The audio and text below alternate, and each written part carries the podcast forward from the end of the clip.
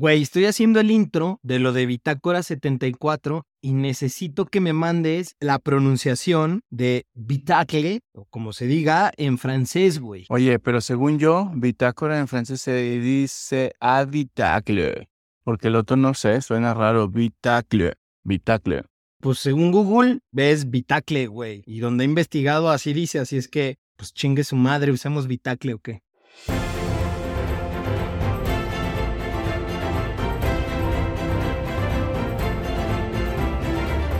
Hola, bitácora viene del francés. Bitacle. Es una especie de armario que se utiliza en la vida marítima.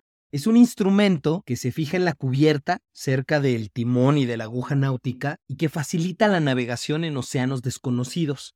En la antigüedad, este artilugio solía incluir un cuaderno, donde los navegantes relataban el desarrollo de sus viajes para dejar constancia de todo lo acontecido en el mismo y la forma en la que habían podido resolver los problemas que se les iban presentando. Este cuaderno se guardaba en la bitácora. Era protegido de las tormentas porque servía como libro de consulta ante cualquier circunstancia que se les iba presentando en el viaje.